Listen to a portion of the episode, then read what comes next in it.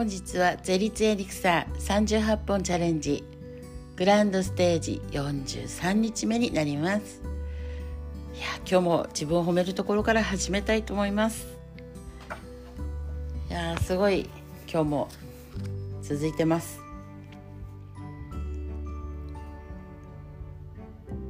いや自分をね整えるってまずはねほんと自分を褒めるところから全て始まるなと思ってますけども。自分の心を満たす自分の心のグラスを満たす自分整え師の熊谷智恵ですって久しぶりになんか自己紹介をしてるような気がします。はい、今日のカードはですね、え、ベスビアナイトっていうねちょっと珍しい石ですけどグリーンのとても美しい石です。これをですね今日、まあ、使ってみて、えー、まあ、自分っていうのがねすごいあの今日は、うん、母の日っていうこともあって自分を置いといて全身全霊でね母の願いを今日は叶える日になりました、えー、なぜかというと昨日のね夜に電話がかかってきてで母が「え、母の母ですかねおばあちゃんの夢を見たというわけです。まあ、本当かどうかは分かりませんけども本当だということで、えー、聞きながらですね、えー、私に母がね作った煮物と、まあ、とろろご飯をねしたらしいんですけどなんかその煮物をねおばあちゃんが要は、まあ、仏壇にねあげて私があげてそしてお墓参りに来てほしいっていうね夢だったというわけです。それで母がねおばあちゃんから、うん、母とね私はとても幸せだっていうことを告げてくれたらしくてで私の息子のことをすごくね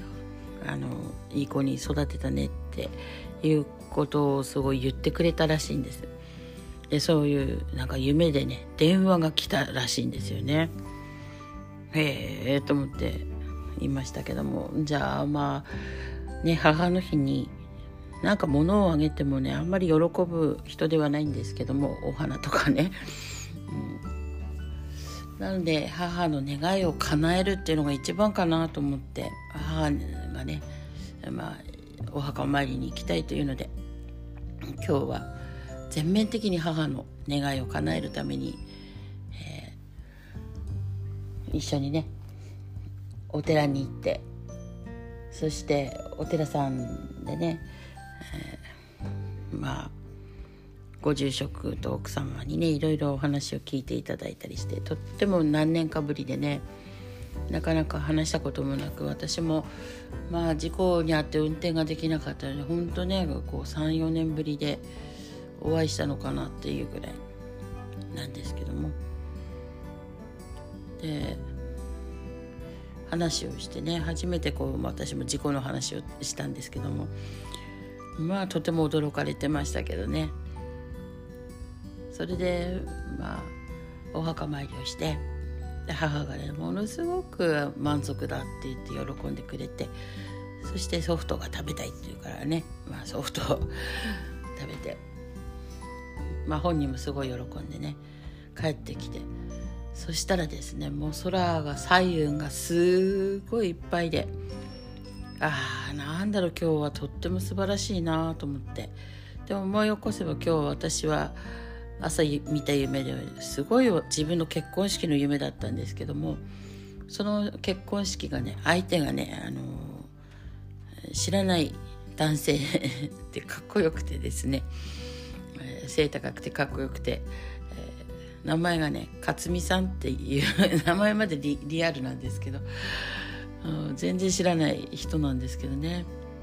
まあその人と、まあ、結婚式をして披露宴盛大な披露宴パーティーをしましてね。もうリアルでねほんと幸せなあの夢だったんですけどもね。まあ、そんなの見て今日は幸せだなーなんて思ってたらですねなんとこう素晴らしくていいのか悪いのか分かんないくらいの、えー、彩雲で今日は見て彩雲っていうのはねもう雲にこう光がさして色とりどりのこう虹みたくね雲がいろんな色に変わるんですけどもすごい黄色からピンクからグリーンからブルーから本当にね素晴らしく色が出ててでそれがですねもう流れていくのが美しくて美しくてそんな夢をねあ夢じゃないそんな現実をあの見させていただきました。なのですごいあの母もね、うん、あとどのぐらい生きるか分かりませんけど本当にできるだけね願いを叶えてあげたいなって思っております。で母はすごく今日は満足だっていうことでね。まあ一つ良かったなと思っております、まあ、ちょっとね過ぎましたけども皆さんどんなね母の日をお過ごしでしょうかで今日はですね昨日の続きをちょっと読みたいなと思うんですけど難しいんですけどねこの読み読み方っていうか慣れない言葉ばかりでね。はい、昨日はねもうすごい怖いねところで終わったんですけどちょっと続きですね。降ることに伝うふつ鈍い刀音が不気味に響き渡りました。刀には普通の御霊という心霊が宿っています。だから物を切る時には「ふつ」とか「ぶつ」とか「ぶっ」と聞こえるのでございます。イザナギが切り落とした火の神かぐ土の首は炎を上げながらくるくると宙に舞いました。辺り一面吹き出した血で真っ赤に染まり特滑剣にはポタポタと鮮血が滴っています。周りの岩にも血が飛び散っています。それらの血はやしら矢柱への矢柱の紙へと変化しました。まず刀の先刀の切っ先についた血が岩にほとばしると岩作根作岩筒のの三柱の刀剣の神が生まれました。次に刀の唾についた血が岩にほとばしると三日早い日早い竹三日槌の三柱の雷の神が生まれました。次に刀の塚にあふれた血が握っていた手指の間から滴り落ちると蔵女将蔵光葉の二柱の雲や雨を呼ぶ竜の神が生まれました。この竜神は入神入入川上神社神社にまた普通の御霊は大和の国の磯の神神宮に祀られているのでございます、うん、奈良県ですね。殺された日の神の体からも神が姿を現しました。頭にはまさかや山積み胸には小戸山積み腹には奥山積み弾痕には倉山積み左手には杉山積み右手には葉山積み左足には原山積み右足には富山積み全部でや柱の山の神々が生まれてきたのです。余談ですが八つ咲きというのはこの体の8つの部分をバラバラに切り離すことでございます。なるほど。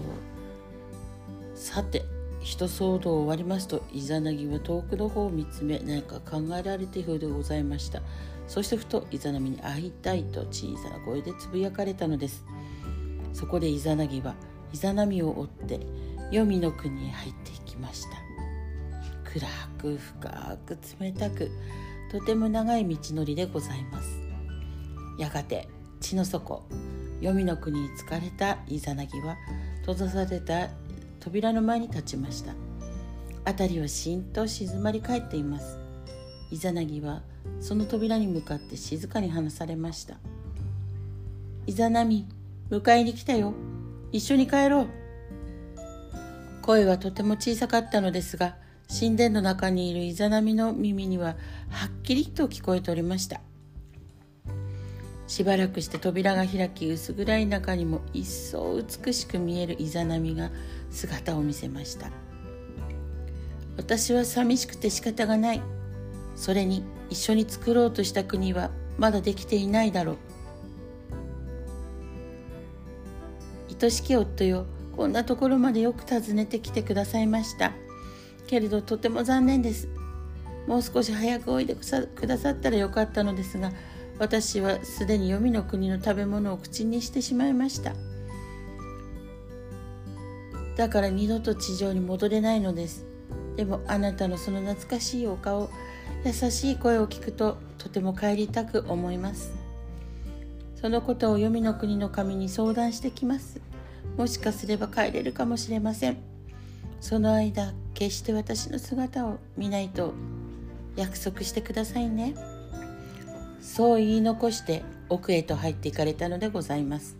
イザナギは長い間外で待っておりました。しかし待てども待てどもイザナミは戻ってきません。それでとうとう約束を破って中へと入っていったのです。神殿の中は真っ暗でした。凍りつくような冷気が漂っています。イザナギは左の髪に刺していた魔除けの櫛を取りその端の太い葉を一本だけ折って一粒を灯されました。炎は辺りをゆらゆらと照らし出します。今日イザナギは立ちすくみました。あらぬものをそこで見たのです。一体何を見たのでしょうか？このお話はまた次に。ということで今日はここまでなんですけども。怖いですね。なんか聞いたことがありますよね。この話は。えっ、ー、と鶴の恩返しもねそんな感じのお話だったと思います。ねえもう神様はこんな時代にこんなことをされてたんですね、まあ、神様も結局はあの人間人となって肉体をお持ちになるとその肉体がねそういう風になるんですね。まあでもすごいですね神様はいろんなものからいろんな神様をお産みになるんですね。ということは私たちもやっぱり神様のね御霊を持ってますしそうすると私たちも子供たちを産むっていうことは